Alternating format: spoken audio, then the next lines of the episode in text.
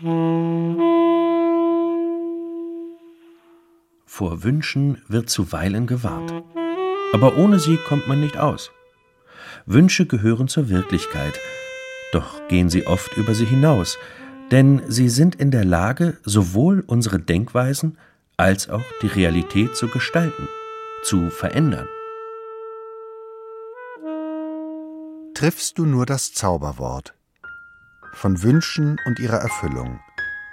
Feature von Hans-Joachim Simm.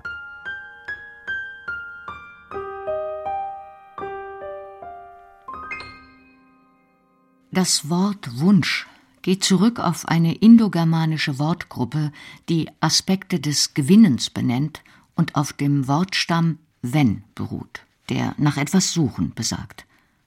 Auch das lateinische Wort Venus für Anmut, Schönheit hat denselben Ursprung, und das Wort Freund steht in einer sprachgeschichtlichen Beziehung zum Begriff Wunsch. Ebenso das Wort Wahl als Hoffnung, Erwartung. Verwandt sind die Bezeichnungen gewöhnen und wohnen sowie das Wort Wonne. So reich wie die etymologischen Bezüge des Wünschens sind, so vielfältig sind die sprachlichen Verwendungen wie Segenswunsch, Herzenswunsch, Wunschtraum, Wunschkind, Wunschzettel und Wunschdenken. In Verben wie beglückwünschen oder verwünschen in Adjektiven wie wünschenswert, wunschgemäß, wunschlos. Allgegenwärtig ist der Wunsch auch in Redewendungen und in Sprichwörtern. Der Wunsch war Vater des Gedankens. Vom Wünschen ward noch niemand reich. Wer nichts wünscht, verliert nichts. Wünschen und Wollen sind keine guten Haushälter. Es geht alles nach Wunsch. Zum Glück nicht so häufig finden sich negative Formulierungen wie sehr zu wünschen übrig lassen oder Verwünschungen wie zum Teufel wünschen. Mit dem Wünschen ist der Glaube an magische Kräfte verbunden. Uralt ist der Glaube an die Wünschelrute zum Auffinden verborgener Schätze.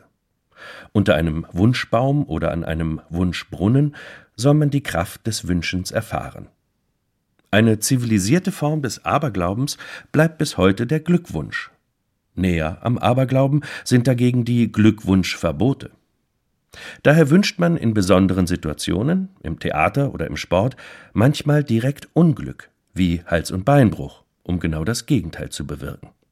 Der Hals- und Beinbruchwunsch leitet sich als Verballhornung vom hebräischen Hatzlacha Vebracha ab, das zu Deutsch etwa Glück und Segen bedeutet. Segler wünschen sich Mast- und Schotbruch. Auch das heißt viel Glück. Wünsche sind Ausdruck offener oder geheimer Vorstellungen jedes Menschen. Individuelle Wünsche folgen persönlichen Charaktereigenschaften.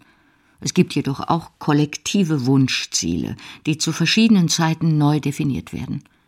Sie sind abhängig von der jeweiligen Epochenmentalität, von gesellschaftlichen, kulturellen oder religiösen Rahmenbedingungen. Die frühen Religionen traten in der Regel für Wunschabstinenz ein, vor allem dann, wenn Wünsche negative Folgen haben könnten. Das indische Märchen vom Wünschelsieb handelt von Neid, Verrat und Betrug, die überwunden werden, damit die gesellschaftliche und moralische Ordnung wiederhergestellt werden kann. Ein Muster, das in der Geschichte des Wünschens nicht selten anzutreffen ist und das immer wieder zum wesentlichen Bezugspunkt der Literatur wird. Ein armer Brahmane machte, um Hilfe zu suchen, auf dem Weg in die Stadt Rast unter einem Baum, auf dem vier Geister wohnten. Von ihnen erhielt er ein Wünschelsieb, das ihm, wenn er es schüttelte, einen Wunsch erfüllen sollte. Die Nacht verbrachte er in einem Bauernhaus, wo er das Sieb ausprobierte. Dabei wurde er von den Bewohnern beobachtet, die ihm das Sieb stahlen und ihn aus dem Haus hinauswarfen. Der Brahmane ging erneut zu dem Baum und bat um ein weiteres Geschenk, da er das Sieb verloren habe. Die Geister gaben ihm einen Stock und eine Muschel. Der Brahmane ging noch einmal zurück zu dem Bauernhaus und sagte der Muschel, sie solle den Bewohnern 200 Münzen geben. Als die sich des Nachts wieder über den Brahmanen hermachten, befahl er seinem Stock, ihnen eine tüchtige Tracht Prügel zu verabreichen. Die Diebe baten den Brahmanen daraufhin inständig, das Sieb zurückzunehmen. Das tat er und lebte mit seiner Frau, dank der Hilfe des Siebs, glücklich und zufrieden. Im Alten Testament wird der Wunsch unter die göttliche Ordnung gestellt und im Gebet vorgetragen. Bei Gott liegt die Entscheidung über das, was der Mensch erhofft und erstrebt. Der Wunsch des Menschen steht im Judentum immer unter dem Gebot Gottes. Der Mensch, der auf Gott vertraut, wünscht von sich aus nur das, was Gott will. Allein die Begehrlichkeit des Menschen lehnt sich gegen Gottes Gebot auf.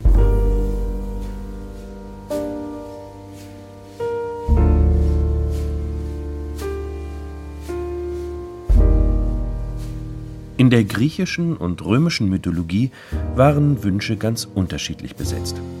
König Midas von Phrygien wünschte sich, dass alles, was er berühre, zu Gold werde.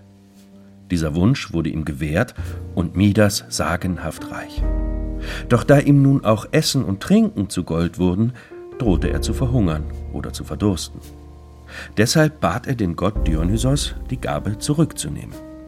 Dieser riet ihm, im Fluss Paktolos zu baden, der daraufhin viel Goldstaub mit sich führte, und Midas war erlöst.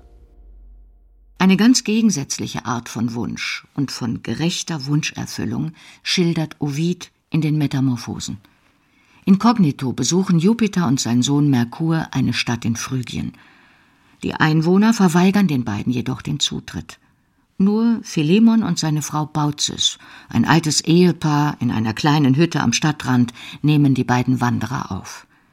Beeindruckt von der Menschlichkeit der beiden, bitten die Götter sie, ihnen zu folgen. Philemon und Baucis sehen dann bestürzt mit an, wie die Stadt zur Strafe im Morast versinkt, während ihr Haus zu einem Tempel aus Marmor und Gold geworden ist. Als Belohnung für ihre Treue wünschen die beiden Alten lediglich, Zeit ihres Lebens den Tempel bewachen zu dürfen und zur selben Zeit zu sterben. Ihr Wunsch wird erfüllt. Sie dienen im Tempel, bis sie im Moment ihres Todes in eine Eiche und in eine Linde verwandelt werden. Grundsätzlich ist die griechische Mythologie pessimistisch.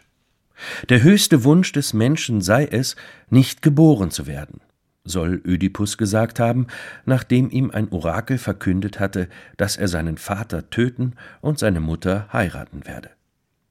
Auch die griechische Philosophie sieht in den Wünschen nicht unbedingt etwas Erstrebenswertes.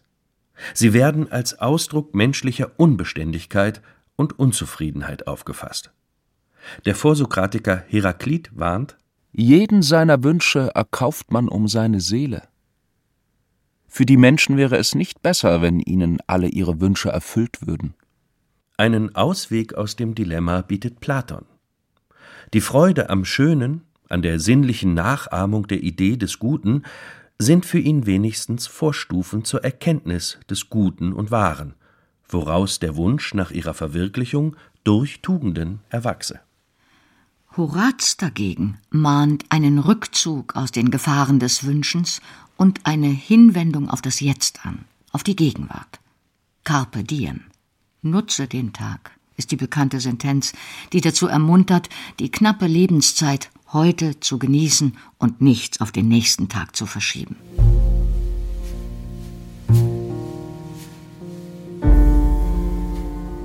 Das Urchristentum ist getragen vom Wunsch nach Vollendung des Reiches Gottes, das auf dieser Welt mit der Gemeinde Jesu bereits angefangen habe.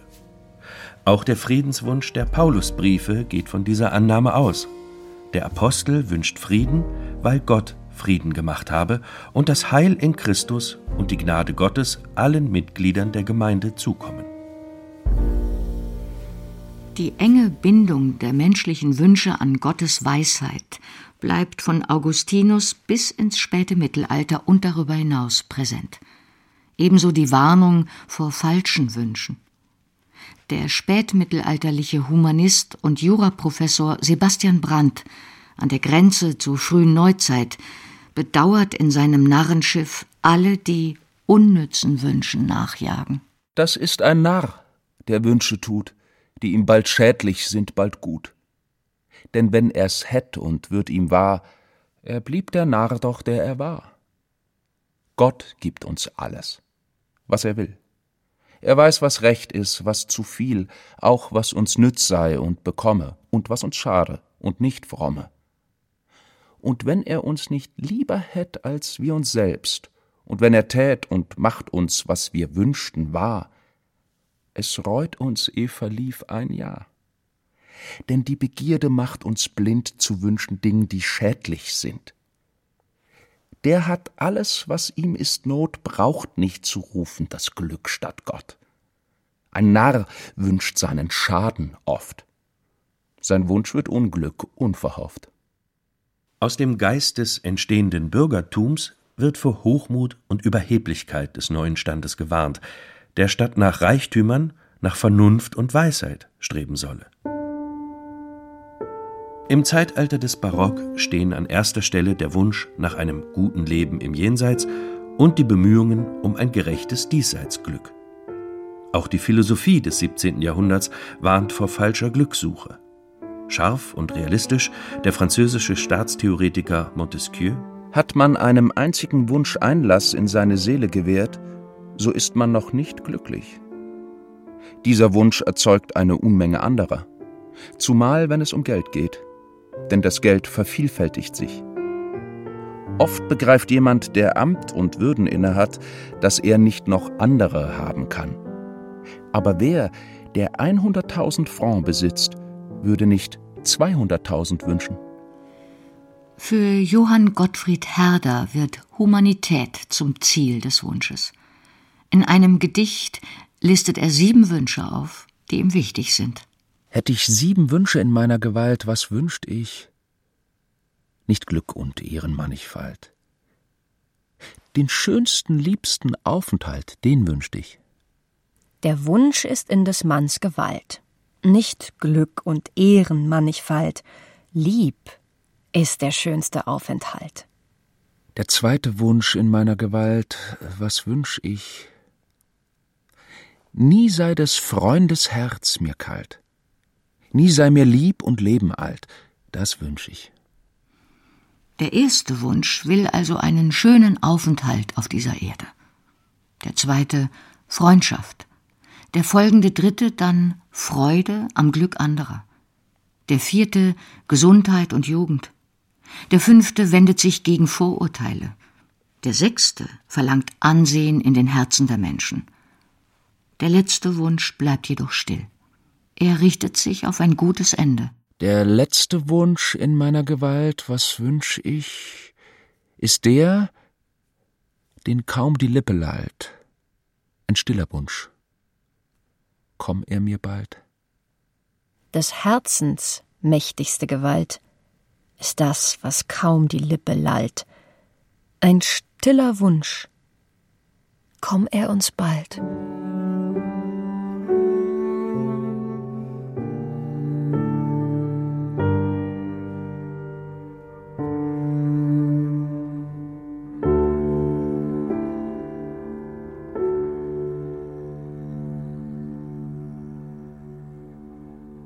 In der zweiten Hälfte des 18. Jahrhunderts erscheinen zahlreiche Lebensbeschreibungen, die die Erfahrungen unterschiedlicher Gesellschaftsschichten spiegeln, samt deren unerfüllten Wunschbildern und Projektionen.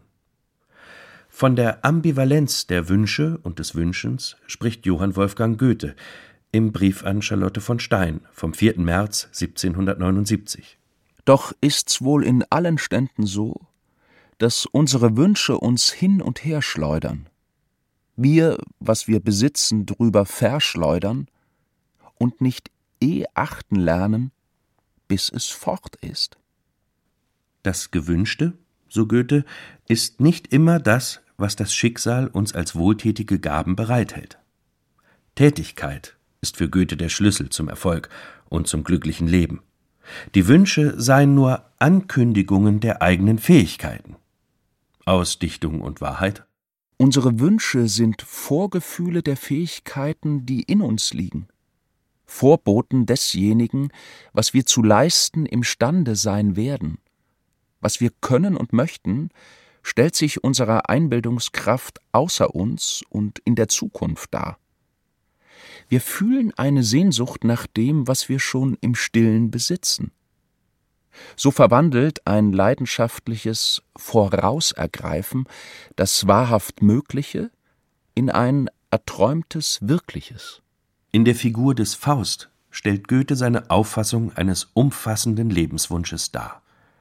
Bei der ersten Begegnung mit Mephisto beklagt Faust eine Verzichtsideologie, die ihm das Leben zur Qual mache. In jedem Kleide werde ich wohl die Pein des engen Erdelebens fühlen. Ich bin zu alt, um nur zu spielen. Zu jung, um ohne Wunsch zu sein. Was kann die Welt mir wohl gewähren? Entbehren sollst du, sollst entbehren. Das ist der ewige Gesang, der jedem an die Ohren klingt, den unser ganzes Leben lang uns heiser jede Stunde singt. Die Wette mit Mephisto soll Faust von der ewigen, unerfüllten Suche und Zukunftserwartung erlösen. In einer wunschfreien Gegenwart, die zugleich aber das Ende bedeutet. Werd ich zum Augenblicke sagen, verweile doch, du bist so schön, dann magst du mich in Fesseln schlagen. Dann will ich gern zugrunde gehen. Dann mag die Totenglocke schallen, dann bist du deines Dienstes frei. Die Uhr mag stehen, der Zeiger fallen, es sei die Zeit für mich vorbei.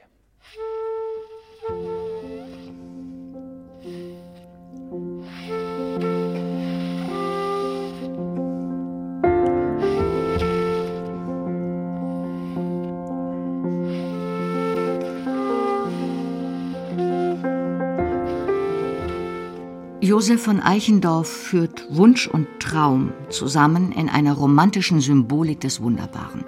Allerdings zu einer Zeit 1838, als die Romantik schon vorbei ist.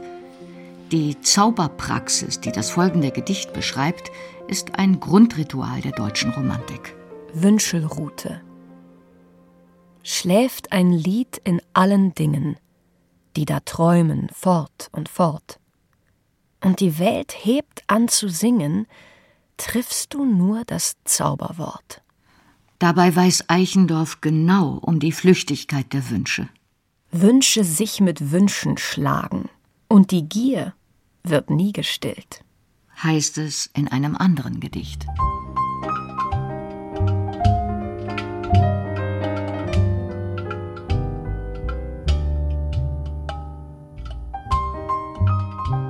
Mit dem Vormärz wird ein politischer Ton in den Wunschäußerungen vernehmbar.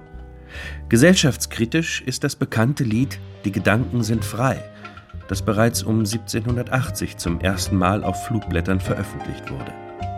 Zwischen 1810 und 1820 entstand die Melodie dazu und 1842 veröffentlichte Hoffmann von Fallersleben eine eigene Version. In der Zeit der Restauration des frühen 19. Jahrhunderts muss der Wunsch nach Freiheit jedoch geheim gehalten werden. Die Gedanken sind frei. Wer kann sie erraten? Sie fliehen vorbei wie nächtliche Schatten. Kein Mensch kann sie wissen. Kein Jäger erschießen. Es bleibe dabei, die Gedanken sind frei. Ich denke, was ich will und was mich beglücket doch alles in der Still und wie es sich schicket. Mein Wunsch und Begehren kann niemand verwehren, es bleibe dabei, die Gedanken sind frei. Und sperrt man mich ein im finsteren Kerker, das alles sind rein vergebliche Werke. Denn meine Gedanken zerreißen die Schranken und Mauern entzwei, die Gedanken sind frei. Drum will ich auf immer den Sorgen entsagen und will mich auch nimmer mit Grillen mehr plagen. Man kann ja im Herzen stets lachen und scherzen und denken dabei. Die Gedanken sind frei.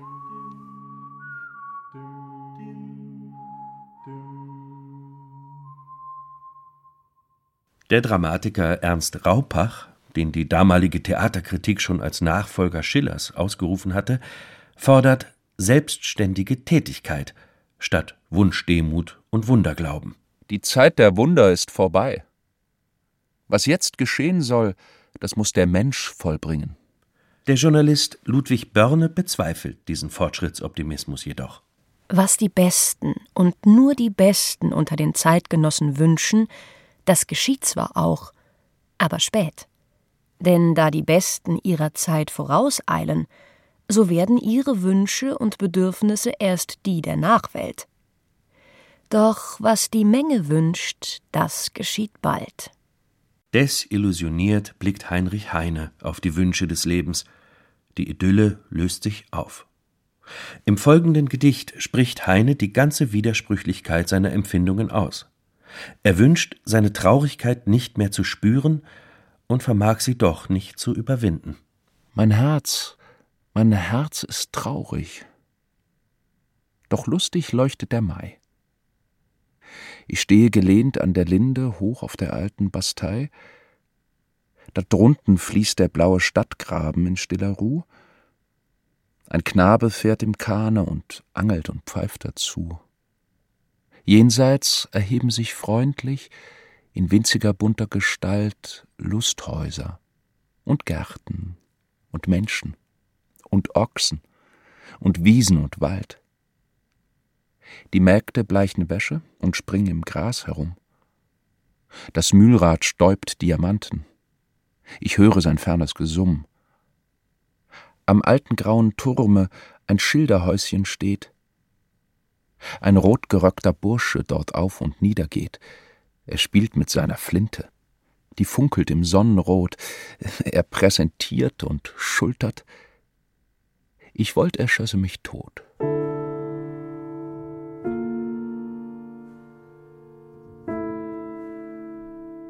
Sagen und Märchen sind Speicher des kulturellen Gedächtnisses und ein großes Wunscharchiv, das immer wieder neu geöffnet wird.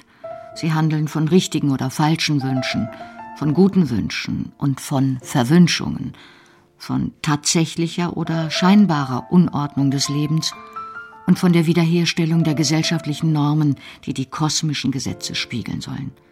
Viele Märchen sind daher sogenannte Wunschmärchen.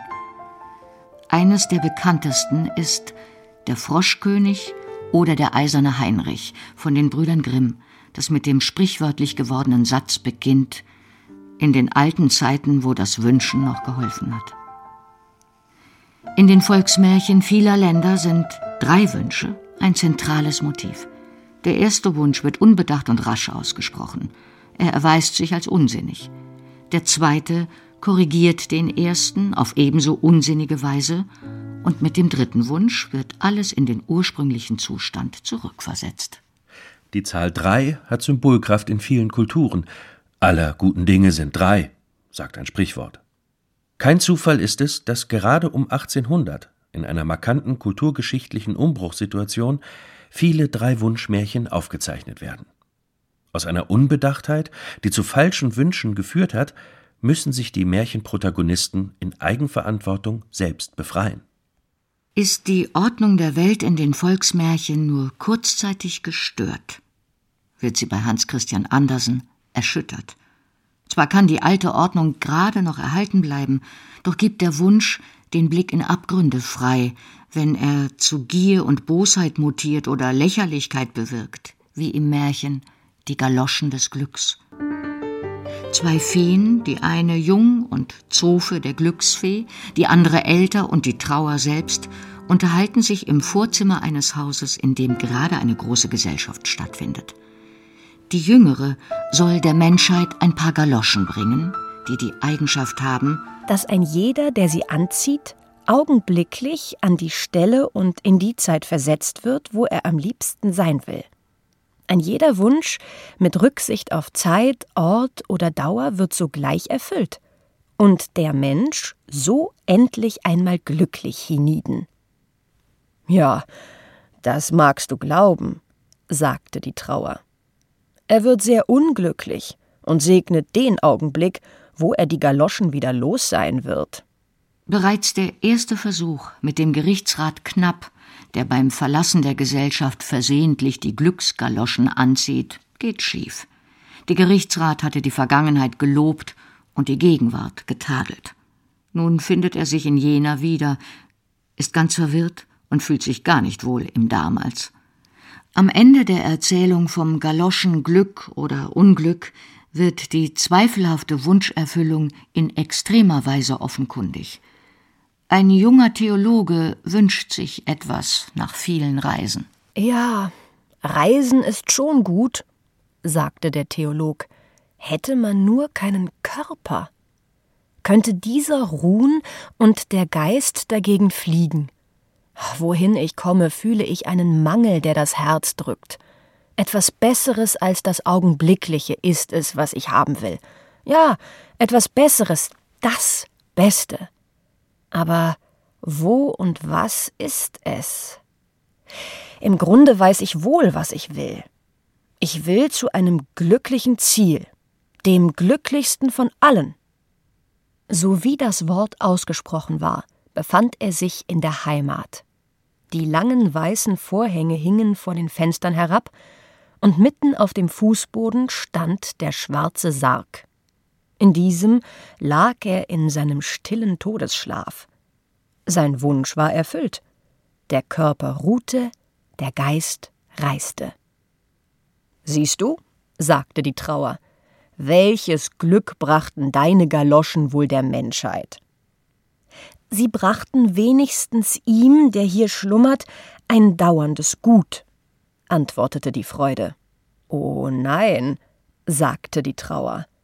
Sie zog die Galoschen von seinen Füßen, da war der Todesschlaf geendet, der Wiederbelebte erhob sich. Die Trauer verschwand. Alles läuft auf den Tod als Ziel aller Wünsche zu. Doch erweist sich auch der nur als Schein. Bekannt ist Andersens Furcht, als Scheintoter begraben zu werden. Einer erbarmungslosen Wirklichkeit setzt der Dichter aber auch eine erfüllte Seligkeit des Glücks entgegen, wenn der Wunsch die Wirklichkeit zu transzendieren vermag.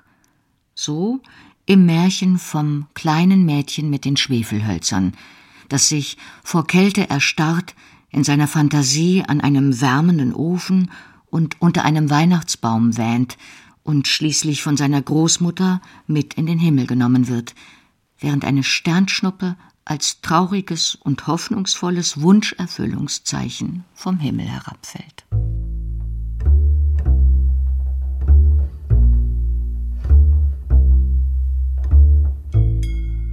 Für Arthur Schopenhauer ist der Wunsch seiner Natur nach Schmerz.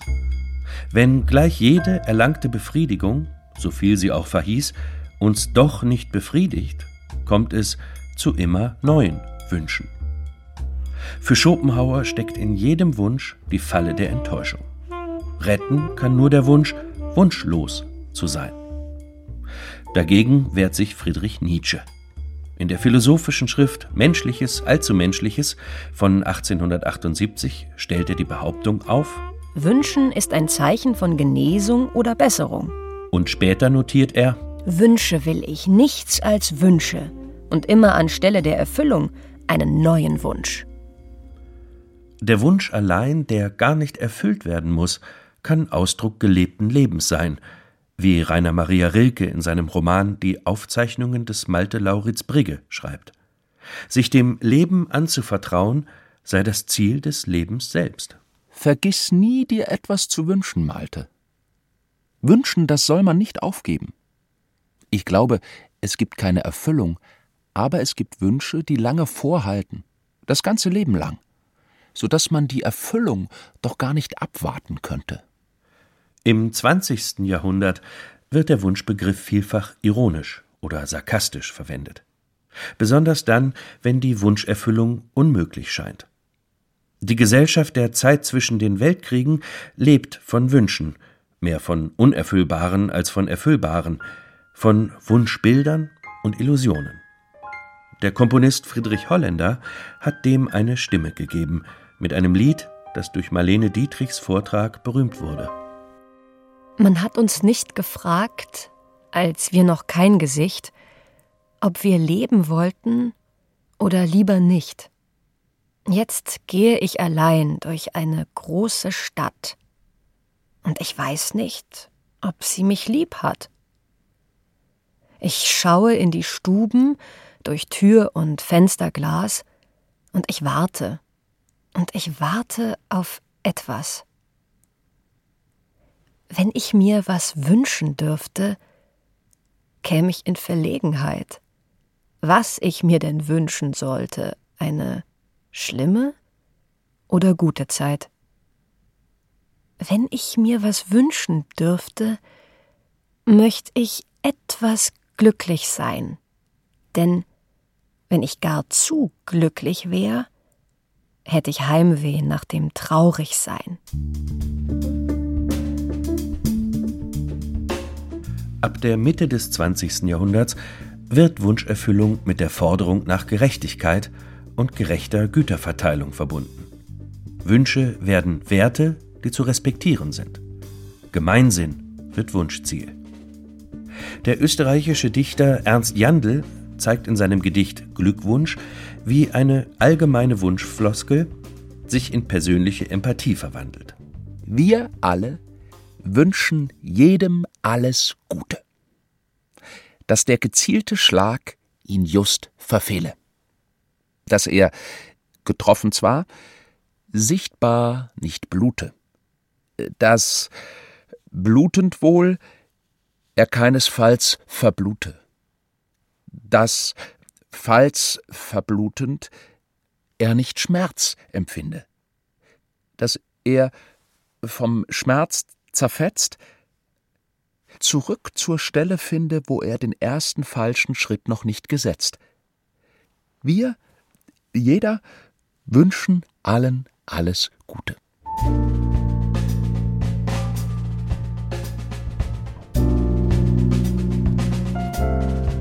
Bücher für Kinder und Jugendliche zeigen Wünsche in ihrer ursprünglichen Form und auch den Abschied vom kindlichen Wünschen. In James Krüss Buch von 1978 Gäste auf den Hummerklippen. Ein neues Buch vom Wünschen und vom Träumen, aufgeschrieben für alle, die noch Wünsche haben, dreht sich ein besonderes Karussell. Das Karussell der Wünsche. Es dreht sich immer zu und zu der Karussellmusik, da singen ich und du Dreh dich, dreh dich, Karussell, jeder will sich drehen. Unsere Wünsche, lass sie schnell in Erfüllung gehen. Das Karussell der Wünsche, stets dreht sich's zur Musik. Doch eines Tages singen wir vielleicht ein anderes Stück. Langsam, langsam, Karussell, halte endlich ein, denn wir wollen auf der Stell wunschlos glücklich sein.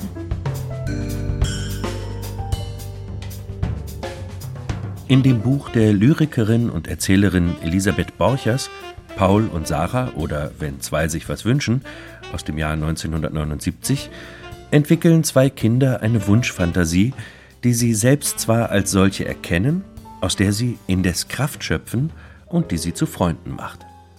Paul Maas berühmte Samsgeschichten leiten dazu an, Wünsche überlegt und gewissenhaft zu gebrauchen. Die englische Autorin Antonia S. Byatt hat in ihrer Erzählung Der verliebte Djinn von 1994 die berühmten drei Wünsche in eine Entdeckungs- und Liebesgeschichte eingebunden und dem Motiv einen Bezug zur Gegenwart gegeben. Die Märchenforscherin Gillian Purholt entdeckt in einem Bazar in Istanbul einen geheimnisvollen, verstaubten Flakon. Nachdem sie ihn gereinigt hat, zeigt sich nicht nur seine herrliche blaue Farbe, sondern auch ein Geist, der in der Flasche eingesperrt ist. Ein Djinn. Hier ausnahmsweise ein guter Djinn. Er bietet Gillian drei Wünsche an, wenn sie ihn aus der Flasche befreit. Gillian stimmt ihm zu und der Djinn kann sich aus dem engen Behältnis herauszwängen. Nun erzählt er Gillian seine Geschichte.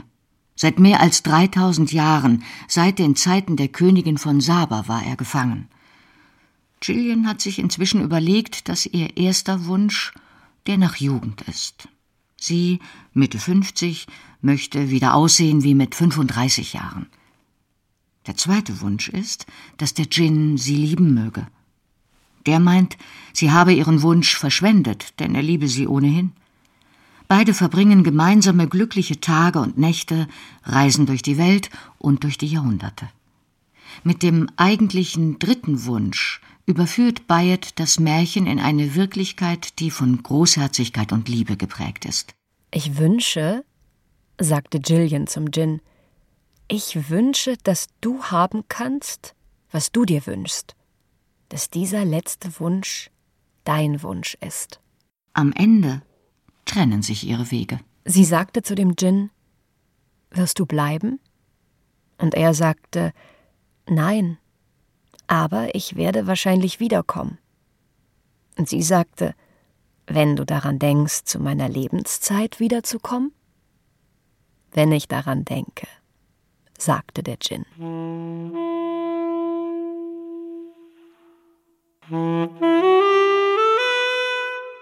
Sieben Schätze hat die Schriftstellerin Felicitas Hoppe ihre Augsburger Vorlesungen von 2009 betitelt. Sie handeln vom Ausflug in die Welt der Wünsche. Nur wer wünschen und davon erzählen kann, wie kompliziert das Wünschen in Wirklichkeit ist, ist von dieser Welt, schreibt Hoppe. Man kann Wünsche erzählen und besprechen, besingen, bebildern und verhandeln und damit dem reinen Zufall entreißen. Denn Kunst ist mehr als die Summe verzweifelten Begehrens und Begehrtwerdens. Vor allem gilt es, zwischen den eigenen Wünschen und den von außen vorgegebenen zu unterscheiden, in einer Welt, die mit Wünschen wie Wurfsendungen gepflastert ist, heißt es in den Vorlesungen. Und die Gedanken sind frei. Aber gesagt ist gesagt. Womöglich nimmt uns jemand wirklich beim Wort. Wird der Wunsch Wort und das Wort Wirklichkeit, stehen wir nicht selten schlecht da. Von dieser Furcht vor der Wirklichkeit spricht seit Jahrhunderten die Literatur, die im Zwischenraum zwischen Wunsch und Wirklichkeit wächst. Genau deshalb ist sie unentbehrlich. Sind wir nicht ständig Opfer von dienstbaren Kellnern, kulinarischen Wunscheinreden und Glücksimperativen, die uns vollkommen überfordern, wie der Wunschzettel das Kind? Ich neige zu der leichtfertigen Behauptung, das Märchen sei die höchste, weil einfachste Form realistischer Literatur. Ist nicht die Kunst ein Beweis dafür, dass man dem Wünschen eigene Formen und Gestalt geben kann? Die Literatur erzählt von beidem, von dem, was ist und von dem, was wir suchen, vor allem aber von den Grenzen dazwischen, die nach wie vor schwer auffindbar sind. In seinem Versuch über den geglückten Tag plädiert Peter Handke für Selbstbescheidung und den Rückgang in eine Mikrowelt, in der kein großer Wunsch mehr erwartet werden muss. Hast du schon einen geglückten Tag erlebt? Jeder, den ich kenne, hat einen erlebt, in der Regel sogar viele. Dem einen genügte es, wenn ihm der Tag nur nicht zu lang wurde der andere sagte etwa auf der Brücke stehen, den Himmel über mir, am Morgen mit den Kindern gelacht, schauen, nichts Besonderes. Schauen bringt Glück. Und für den dritten bedeutete bereits die Vorstadtstraße, durch die er gerade gegangen war, mit den Regentropfen, die draußen an dem Riesenschlüssel der Schlosserei hingen, mit dem Sieden des Bambus in einem Vorgarten, mit der Dreizahl der Schalen von Mandarinen, Trauben, geschälten Kartoffeln außen auf einem Küchensims, mit dem Taxi, das wieder vor dem Haus des Chauffeurs parkte, solch einen geglückten Tag. Jenem Priester, dessen häufigstes Wort Sehnsucht war, galt ein Tag mit dem Moment als geglückt, da er eine Stimme hörte, die freundlich war. Warum sich also nicht begnügen mit der geglückten einzelnen Stunde? Warum nicht kurzweg den Augenblick zum Tag erklären?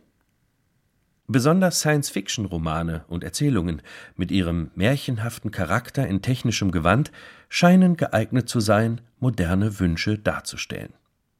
Wozu es aber führen kann, falschen Werten mit unsinnigen Wünschen nachzujagen, beschreibt der polnische Autor Stanisław Lem in der Geschichte wie die Welt noch einmal davonkam, anhand einer Maschine, die alles machen kann, was mit dem Buchstaben N anfängt.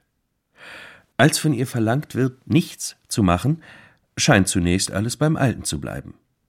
Dann stellt sich heraus, dass mehr und mehr Dinge aus der Welt verschwinden, denn die Maschine erfüllt den Wunsch wörtlich. Rückgängig machen kann sie nur einen Teil. Nur die Dinge, die mit dem Buchstaben N beginnen, kann sie wieder erzeugen. Aus diesem Grunde, so Lem, haben wir heute noch Niedertracht, Neid und Niederlagen.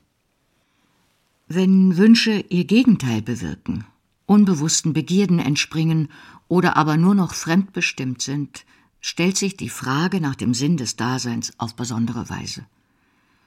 Thomas Glawinitsch erzählt in seinem Roman aus dem Jahr 2009 Das Leben der Wünsche von ihrem Zerfall. In der Mittagspause wird der für eine Werbeagentur arbeitende 35-jährige Jonas auf einer Parkbank von einem Fremden angesprochen, der ihm das märchenhafte Angebot macht, drei Wünsche zu erfüllen. Jonas, ich erfülle Ihnen drei Wünsche. Wie wäre es damit, Sie vergessen, was Sie wissen, lassen mich gehen und erschrecken mich nie wieder? Ich meine es ernst. Drei Wünsche. Hören Sie auf, was wollen Sie? Ich will Ihnen drei Wünsche erfüllen. Sie meinen das wirklich ernst? Vollkommen. Ach du je.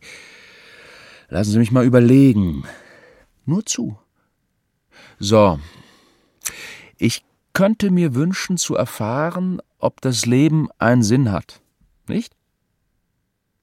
Oder ob Sterben einen Sinn hat.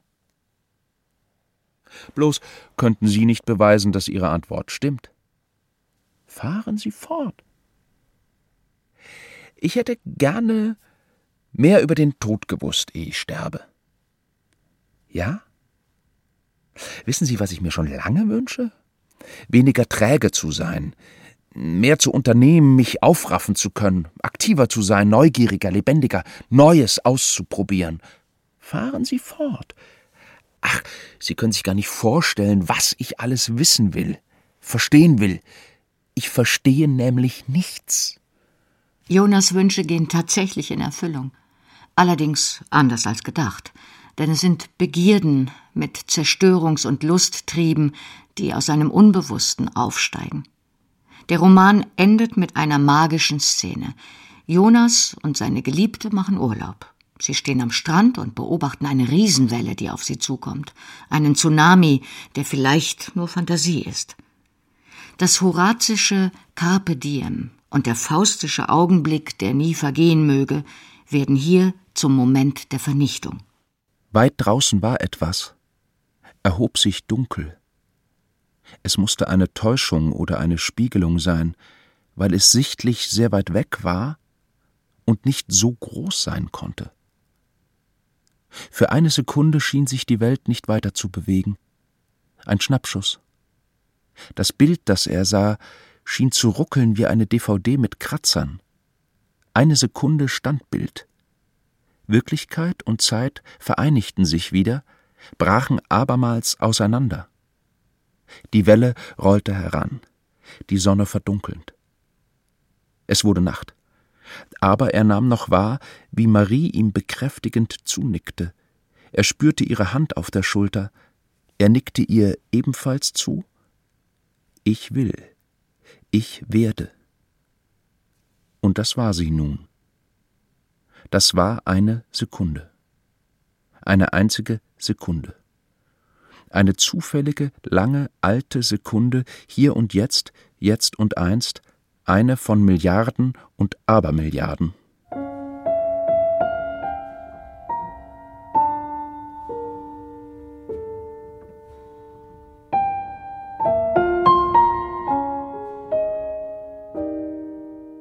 Aus dem Geist der jüdischen Mystik schreibt der 1902 in Polen geborene Isaac Bashevis Singer, der 1935 in die USA emigrierte und 1978 den Literaturnobelpreis erhielt. Singer erzählt die Geschichte von den drei Wünschen als chassidische Legende, die sehr konkret und doch jederzeit gültig ist. Hoffnungen müssen sich nicht sofort verwirklichen, das kann manchmal auf ganz andere Weise als erwartet und manchmal auch viel später geschehen. Klugheit und Besonnenheit, Mut und Zuversicht vermögen Wünsche Wirklichkeit werden zu lassen und zu einem gelingenden Leben beizutragen. Die Ereignisse, von denen ich erzähle, erläutert Zinger, spielten sich nicht im Niemandsland ab, sondern in den Städteln und Dörfern, die ich gut gekannt habe und in denen ich aufgewachsen bin. In einem Städtel namens Frampol lebten drei Kinder, die oft miteinander spielten. Schlomo, Esther seine Schwester und sein Freund Mosche. Jemand erzählte ihnen, dass sich in der letzten Nacht des Laubhüttenfestes der Himmel auftun würde und man sich etwas wünschen könne. Die Kinder machten die Probe und warteten. Lange Zeit vergeblich, bis sich plötzlich der Himmel auftat. Die Kinder waren erschrocken und hatten ihre Wünsche vergessen. Da sagte Esther Ich habe Hunger, wenn ich doch einen Eierkuchen hätte. Und sofort sahen die Kinder einen Eierkuchen vor sich. Als Schlomo merkte, dass seine Schwester ihren Wunsch verschwendet hatte, rief er Ich wollte, du wärst selber ein Eierkuchen. Im Nu verwandelte sich Esther in einen solchen. Als Mosche sah, dass seine Freundin Esther in einen Eierkuchen verwandelt worden war, geriet er in schreckliche Verzweiflung und rief Ich möchte, dass Esther wieder so ist, wie sie war. Und so geschah es. Als den Kindern klar wurde, wie töricht sie ihre Wünsche vertan hatten, tauchte ein Mann auf. Er hatte einen langen weißen Bart, einen Stock in der einen Hand und eine Laterne in der anderen und sein Gewand war mit einer weißen Schärpe gegürtet. Der Alte fragte Wohin geht ihr? Und warum weint ihr? Und Schlomo sagte ihm die ganze Wahrheit. Der Alte schüttelte den Kopf. Ein guter Wunsch ist nie vergeudet. Erzählt mir eure Wünsche. Und Schlomo begann. Ich wünsche mir, so klug und gerecht zu sein wie der weise König Salomon, mein Namensgeber. Dann erzählte Esther, ich wünsche so schön zu sein wie die Königin Esther. Mosche sagte, ich möchte gerne so gelehrt in Glaubensdingen sein, wie der berühmte Rabbi Mosche Maimonides gewesen war. Warum hat uns dann der Himmel einen so üblen Streich gespielt? klagte Esther. Der Himmel spielt keine Streiche, erwiderte der Alte. Ihr habt versucht, dem Himmel einen Streich zu spielen. Was sollen wir jetzt tun? fragten die Kinder. Geht nach Hause und versucht euch durch Anstrengung das zu verdienen, was ihr allzu schnell bekommen wolltet. Jahre vergingen. Schlomo war immer wissbegieriger geworden, er wurde Berater des Königs von Polen, Mosche wurde als der Maimonides unserer Zeit bekannt, und Esther wurde eine junge Frau, die nicht nur schön, sondern auch gebildet und sehr tugendhaft war.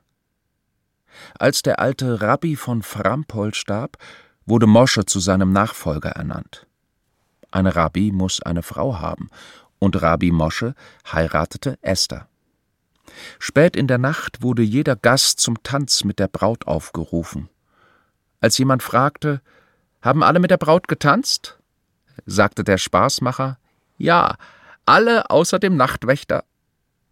Bei diesen Worten tauchte aus dem Nirgendwo ein alter Mann auf. Die Braut, ihr Bruder und ihr Bräutigam erkannten den Alten wieder, sagten aber kein Wort. Er ging auf die Braut zu und begann mit der Braut zu tanzen. Niemand sonst hatte diesen alten Mann je zuvor gesehen. Die Musikanten hörten zu spielen auf. Es wurde still. Dann überreichte der Alte seine Laterne Rabbi Mosche und sagte: Dieses Licht soll dir den Weg in die Tora weisen. Dann gab er seinen Stock Schlomo mit den Worten: Dieser Stock soll dich vor deinen Feinden schützen. Zu Esther, die seine weiße Schärpe erhielt, sagte er: diese Schärpe soll dich immer an dein Volk und seine Bedrängnis binden. Nach diesen Worten verschwand der Alte. In den folgenden Jahren geschah es oft, dass die Juden zu Esther kamen und sie baten, sich bei den Herrschern des Landes für sie einzusetzen. Sie band sich dann jedes Mal die weiße Schärpe um und versäumte es nie, ihrem Volk zu helfen. Jedermann nannte sie Königin Esther. Immer wenn es Rabbi Mosche schwerfiel, irgendeine Einzelheit des Gesetzes zu verstehen, öffnete er den Schrein, in dem die Laterne mit dem ewigen Licht stand, und sogleich wurde ihm alles klar. Und wenn Schlomo in Schwierigkeiten geriet, nahm er den Stock in die Hand, und sogleich waren seine Gegner machtlos. Alle drei erreichten ein hohes Alter. Erst kurz vor seinem Tod enthüllte Rabbi Mosche den Leuten von Frampol, was damals in der Nacht des Laubhüttenfestes geschehen war. Er sagte, für alle, die willens sind, sich anzustrengen, hält die Zukunft große Wunder und herrliche Schätze bereit.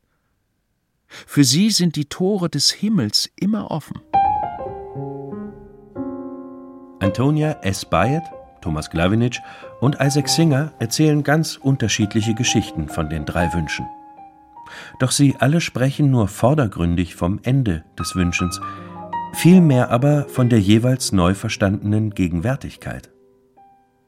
Damit schließt sich der Kreis von der platonischen Tugendethik über das wunschlose Glück des Augenblicks bis zur eigenverantwortlichen Tätigkeit, die den recht verstandenen Wünschen den Weg in die Wirklichkeit öffnet.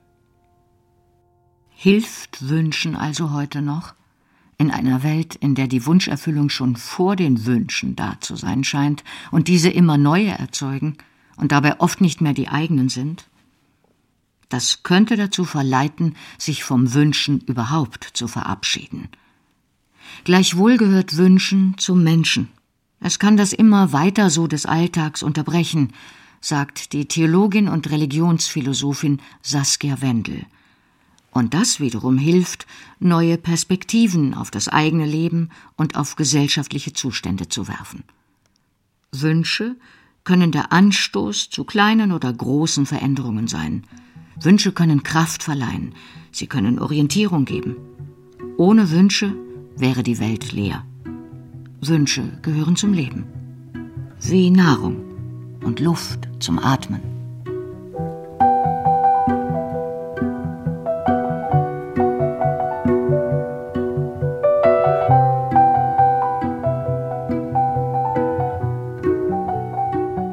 Sie hörten Triffst du nur das Zauberwort von Wünschen und ihrer Erfüllung.